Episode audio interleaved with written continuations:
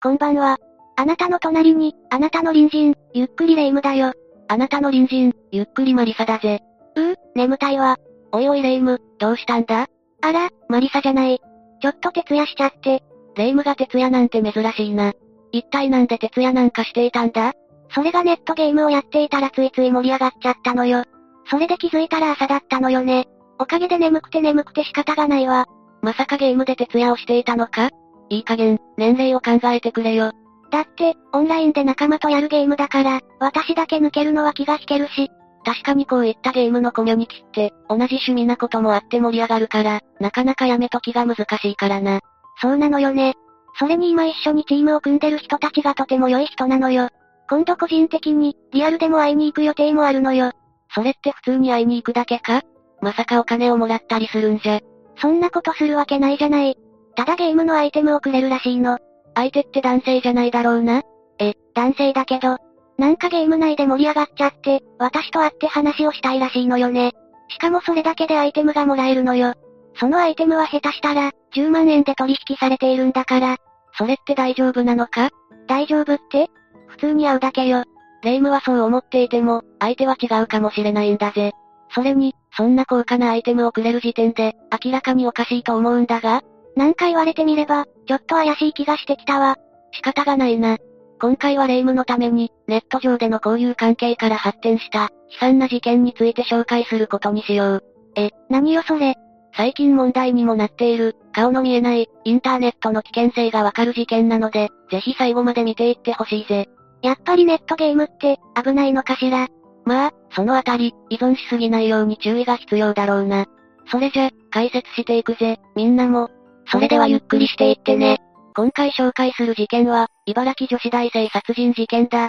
この事件は2018年11月20日、一人の女子大生が、行方不明になった事件だ。女性が行方不明って、嫌な話ね。ああ、そして残念なことに、その後、2ヶ月間行方不明だった女子大生は、2019年1月31日に、茨城県神栖市で、遺体として発見されることになってしまう。そんな、行方不明になって2ヶ月後ってことは、その間どこかにいたのかしらそれとも、すぐに命を奪われたの？この事件の犯人は、女子大生が失踪する前に出会っていた35歳の男性だった。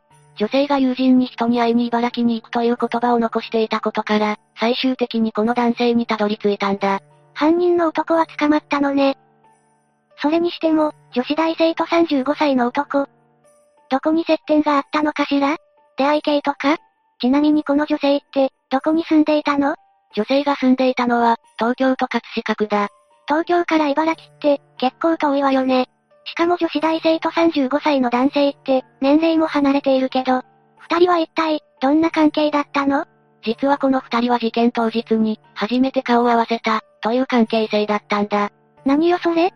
やっぱり出会い系？それともまさか、最初に言っていた、ネットで知り合ったという関係だったの？ああ、その通りだ。今回は事件の内容の前に、まずはこの犯人の男性と被害者の女性について見ていくことにしよう。この事件で逮捕されたのは、茨城県神栖市に住んでいた、広瀬光一という男性だった。広瀬は土木作業員として生計を立てており、被害者の女性とはネットゲームを通じて知り合ったとされている。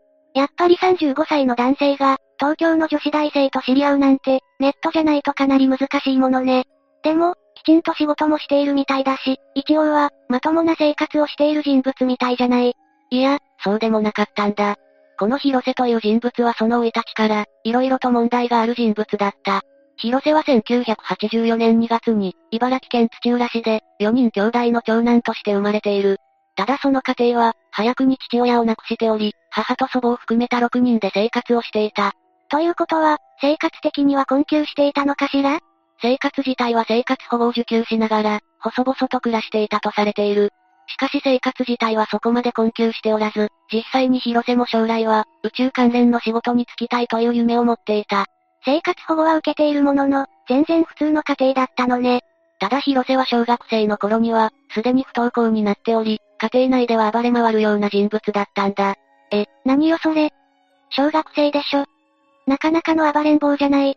実際に近隣の住人によると、広瀬の叫び声や窓ガラスが割れる音がよく聞こえていたらしい。いや、それは相当ね。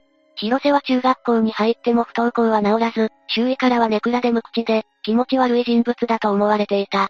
そのため、広瀬の周りには、友人と呼べるような人物は、誰一人としていなかったんだ。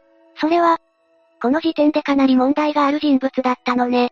そんな広瀬に対して祖母は見かねて、お金をあげるから学校に行きなさいと広瀬にお金を渡していた。あ、あかん。節子、それあかんやつやで、おばあちゃん、いくらなんでも、それって絶対にダメなやつじゃない。ああ人をダメにするな。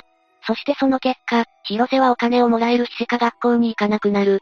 そして広瀬はこの頃になると、現実逃避をするかのように、ゲームの世界へ没頭していくんだ。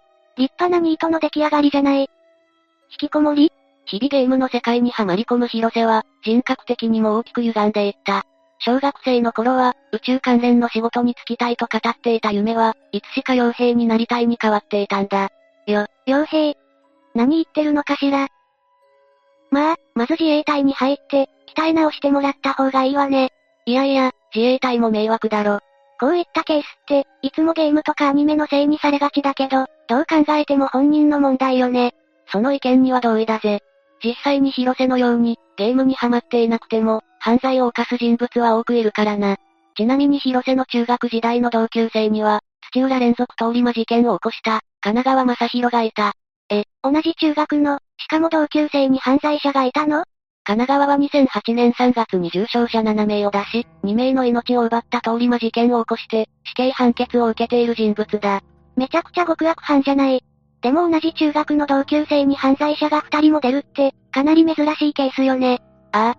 同級生の話によると、神奈川は広瀬と違って、とても活発な人間だったらしい。まさかこの二人って、中学時代から接点があったとか、いや、この二人には同級生という以外は、特に接点はなかったとされている。なんかこれはこれで、衝撃すぎる事実だわ。中学時代を、ゲームに没頭することで過ごした広瀬は、中学卒業後は進学せず、スーパーの惣菜調理屋と倉庫の仕事に就いていた。傭兵はどうしたのよ？というか、やっぱりかなりグレちゃってたのね。ただ人付き合いが苦手なこともあり、採用されてはすぐに辞めることを、繰り返していたんだそうだ。そのため、どの仕事も長続きすることなく、いつも金銭的に苦しい生活を強いられていた。これは、厳しいわね。中学卒業で、アルバイトも長続きしない。このままじゃ、前途多難よね。このような生活から人生に嫌気がさしていた広瀬。そんな広瀬が心の拠り所にしていたのは、やはりゲームだったんだ。心の拠り所ね。気持ちはわかるけど、どちらかといえば依存症じゃない？実際にスマホゲームなどにも没頭しており、休日の日は近所を歩きながら、片手スマホでゲームを楽しんでいたんだ。そんな広瀬は周りから、キモータと呼ばれるようになり、人間関係はますます悪化することになる。人間関係の悪化とオタクは関係ないわよ。そもそも広瀬という人物の問題じゃない？なんか今回はゲームに関して、えらく反応してくるけど、そういえば、レイムもネットゲームにハマってるから、反応しているのか？まあ否定はしないけど、確かにゲームにはハマっているけど、事件とゲームは関係ないと思うのよね。そうだな。だが依存症となっていたなら、生活にも大きく影響していただろうな。まあそうよね。日々の生活習慣って、やっぱり色々と影響してくるものね。この頃の広瀬はゲームに加えて、SNS にも夢中になっていたんだ。そして SNS で知り合った女性と、お金を払って、仮初めの交際をしていた。お金がないのに何をやっているのよ。それにこの行為って、ああ、一般的に遠行やパパ活と言われるものだな。ざっくり言うと春を買うわけだ。しかも広瀬のパパ活は、どんどんエスカレートしていく。2017年4月には、未成年の女性にも手を出していたんだ。それって犯罪じゃない、それは。そこまで言ってしまったのね。広瀬は SNS で知り合った女子高生に対して、現金を渡す。そして代わりにみだらな行為を行っていた。だがそのことが発覚し、茨城県警に児童回春児童ポルノ禁止法で、逮捕されてしまうんだ。それじゃ、広瀬って前科があったの？そうなんだ。実際に2017年6月には水戸地裁で、罰金60万円の有罪判決が出ている。罰金？懲役とかじゃないのね。まあ初犯ということもあるだろうな。ただ、今までの状況もあるし、前科がついたら、就職とか、生活の立て直しは厳しいんじゃないの？そうだな。だが広瀬は判決後、前科があることを素直に伝えて、牛久市の農業法人で働いているんだぜ。その農業法人、よく採用を決めたわね。いろんな人の社会復帰を応援しているような、組織だったのかしら？その時広瀬は、家族が生活保護を受けていて、病気でお金に困っている、と聞き迫る勢いで懇願したらしい。確かに嘘はついていないけど、ただせっかく採用されたにもかかわらず、1ヶ月足らずで広瀬は音信不通になる。何よこのダメ男は。2018年に入ると広瀬は、なぜか牛久市の実家を出て、上須市のアパートで一人暮らしを始めるんだ。当然、人付き合いが苦手な広瀬は、近隣住民からも、近づきがたい雰囲気の男性として、孤立した生活を送っていた。まあ、この頃は、一人暮らしの人って、別にそんなに近所付き合いないし、困りはしないけどね。あと、これって生活費はどうしているの？まさか、また援助してもらって。いや、この頃の広瀬は、鹿島市の土木会社に勤めており、塗装作業などできちんと生計を立てていたんだ。そうなのね。真面目に働いていたのかしら。なんだかんだ職には毎回ついているのよね。すぐに仕事は辞めてしまうものの、元来性格は真面目でこの会社でも、無断欠勤などの不備は特になかった、と言われている。どうもこの広瀬って男、よくわからないわね。真面目に仕事していれば、特に問題ないんだけど、それでもやはり、お金には困っていたようで、給料日前には、前借りをすることも多かったそうだ。まあ一人暮らしも始めているし、そんなに裕福でないのは仕方がないわ。いや、広瀬がお金に困っていたのは、生活費ではなかったんだぜ。ま、まさか、広瀬は一度捕まっているにもかかわらず、再び SNS を通じて、パパ活をやっていたんだ。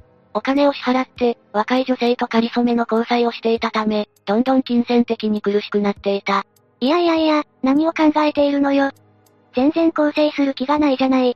広瀬は同時に、ネットゲームにもハマっていて、仲間の集まる掲示板で、ある一人の女性と出会うんだ。まさかその女性って、ああ、そのまさかだ。それが今回被害に遭った、女子大生なんだ。もともと、栃木県の出身だった被害者の女子大生は、2018年に日本薬科大学に入学すると都内で一人暮らしを始めている。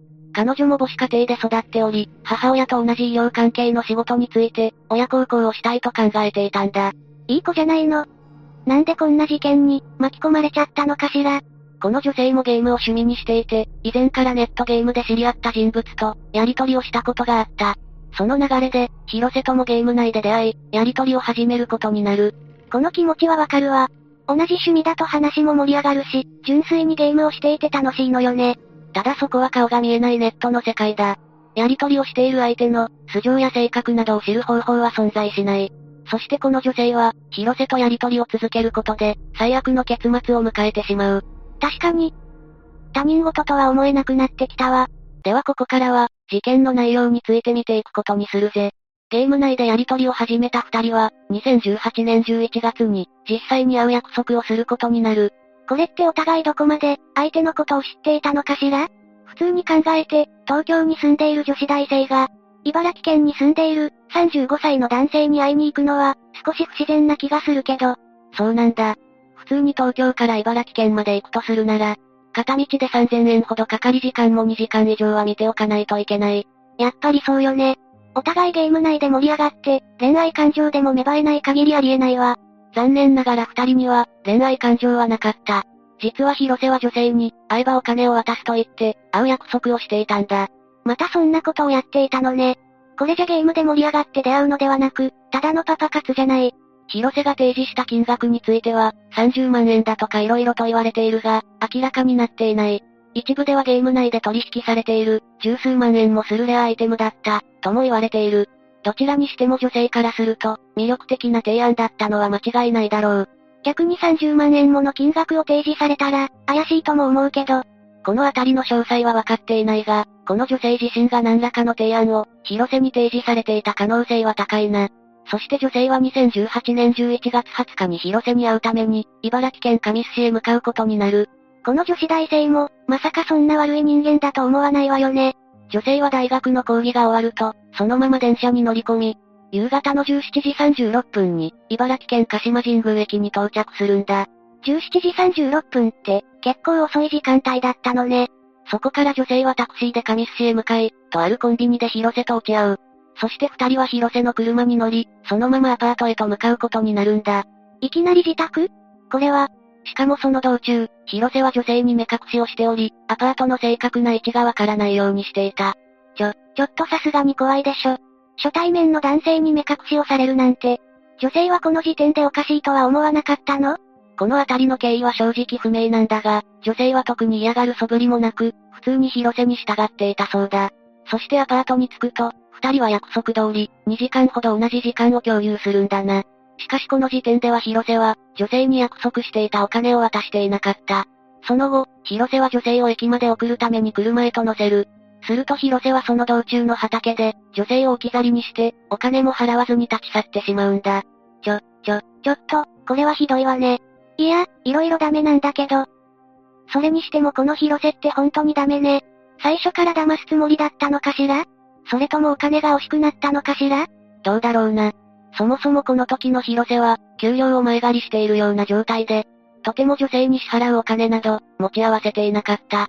それでも若い女性と過ごしたいという欲望から、嘘をついて女性を呼び寄せていたんだ。これは目隠しをされた時点で、この女性も気づくべきだったんじゃないかしら。でもまだ若いから、まさか自分がって思ってたのかしらね。そうだな。ただ女性はこの後とんでもない行動に出るんだ。どういうこと？なんと彼女は記憶を頼りに、広瀬のアパートを探し始めるんだ。ええなんでなの？普通に考えたら、そのまま警察に駆け込むなりするんじゃないの？おそらく女性は、パパ活をやっている認識があったんだろう。そのため、警察を頼ることに、後ろめたさがあったと思われるんだ。それでも、自分を騙した男性のアパートを探すなんて、ちょっと危なすぎるんじゃない？しかもそこまでの経緯もやばいでしょ。これも正常性バイアスかしら。あくまで推測になるんだが、この女性は、帰りの電車代を持っていなかった可能性があった。広瀬からもらえるお金を当てにしていて、余分なお金を持っていなかったかもしれないんだ。スマホ全盛期に？そんなことあるのかしら？でも明らかに自分を騙してきた男のところに戻るのは、ちょっとこの女性も色々と問題があるわね。女性は20時頃に近隣住民に、広瀬と金銭トラブルが生じていると話し、アパートの場所を教えてもらう。そしてついに広瀬のアパートへとたどり着くんだ。アパートなんか行っても、広瀬はお金自体持っていないんだから、どうしようもないじゃない？部屋に入ると女性は、当然金銭の支払いを求めた。しかし広瀬には支払うお金などなく、そのことを知った女性はスマートフォンを取り出し、広瀬の写真を撮り始めたんだ。そしてその写真を、SNS に拡散すると言い放ったんだぜ。うわぁ、気持ちはわかるけど。これはまずいわよ。この行為に広瀬は切れてしまい、そのまま女性の口と鼻を塞いで、窒息死させてしまうんだ。最悪の結果じゃない。でもこれって完全に、衝動的に命を奪ってしまったのよね。この後一体どうする気なのよ？ところが広瀬は至って冷静だった。女性の遺体を車に乗せると、そのまま神栖市内にある空き地へと向かう。そしてその空き地に穴を掘り、女性の遺体を埋めてしまうんだ。証拠隠滅を図ったのね。なんかこの広瀬って、感情がちょっと欠落しているように思うんだけど。そうだな。霊夢のその指摘はよくわかる。なんとその後、翌日になると、広瀬は何食わぬ顔で職場に出勤していた。全く罪悪感のかけらもないじゃない。それでこの事件はどうやって発覚したの？まずこの女子大生の親が、女性と連絡が取れなくなったことで、警察に捜索願いを提出する。さらにこの事件当日に女性は友人と、LINE でやり取りをしており、茨城県まで広瀬に会いに行くことを伝えていたんだ。それじゃ警察としても、この男性が怪しい、と、すぐにわかったんじゃない。ただ女性は知人にも、詳しい内容まで伝えていなかったので、さすがにすぐに、広瀬にまでたどり着くことはできなかった。まあそうよね。内容が内容だけに、詳しくは伝えられないわよね。そのため捜査を進めるため、2019年1月24日に、事件は一斉に報道されることになったんだ。公開捜査に踏み切ったのね。すると早速、女性が着用していたピンクのコートが見つかる。このコートは事件の翌日に近隣住民が、女性が埋められた空き地の近くで拾って、警察に届けられていたものだった。事件の報道を聞いた近隣住民が、警察に問い合わせたことで、このコートが女性が着ていたものだと分かったんだ。これは、かなりの証拠になるんじゃないの？その後、このコートを着ていた女性から、広瀬のアパートを聞かれたと、近隣住民からの証言が上がり、広瀬とたどり着くんだ。そして1月31日に、広瀬は逮捕されることになる。公開捜査から逮捕まで、かなり早かったのね。さすがに女性が、広瀬のアパートの場所を近隣住民に聞いていたため、あっという間の逮捕劇となったんだぜ。そして裁判が行われ、広瀬には懲役14年の実刑判決が下されることになる。14年人の命って、ちょっともやもやするわね。それに事件自体は無事解決したものの、こんな簡単に命を奪われるなんて、怖すぎる事件だわ。そうだよな。だからレイムも、少し考えた方がいいと思うんだ。そうよね、私も会うのをやめるわね。早速断りの連絡を入れてみるわ。え、さらにアイテムをくれるですって。これはどうしたらいいのよ。何言ってんだよ。たった瞬間さらにアイテムをくれるなんて、どう考えてもおかしすぎるだろ。でも本当だったら、これじゃパパ活と同じなんだぜ。そうだわ、会うだけあって、先にアイテムを奪って逃げればいいのよ。そうすれば安全じゃない。それじゃレイムがただの強盗犯になるだけなんだが、ネット上の付き合いもいいけど、ほどほどにしないと本当にダメなんだぜ。そもそも相手は、お前が頭だけってこと、わかってるのか？あ、伝え忘れてたわ。まずそこからだ。伝えたら、ブロックされたんだけど。相手も気の毒だな。まあ、変な事件に巻き込まれなくてよかったぜ。ぐぬぬぬぬ。頭だけの何が悪いんじゃみんなの周りにも、何かに依存しすぎている人がいないか、注意してくれ。周りが見えなくなっているぞ。ぐぬぬぬぬ。私のアイテムが、依存症は恐ろしい。自分のことも客観視できないし、後先考えず行動するようになる。治療が必要だぜ。ぐぬぬぬぬぬぬ。うるさい、いい加減目を覚ませ。お前の山への愛はそんなものか、レイムよ。は、私は今まで何を？山、山が呼んでる。これはこれで問題だな。みんなの隣にも、こんな山に呼ばれた人間がいるかもしれない。山、山、山ー。じゃあ、次回までのお別れだ。それまで皆が、無事に過ごしていることを祈ってるぜ。それじゃ、次回も私たちの隣人として、ゆっくりしていってね。山ー。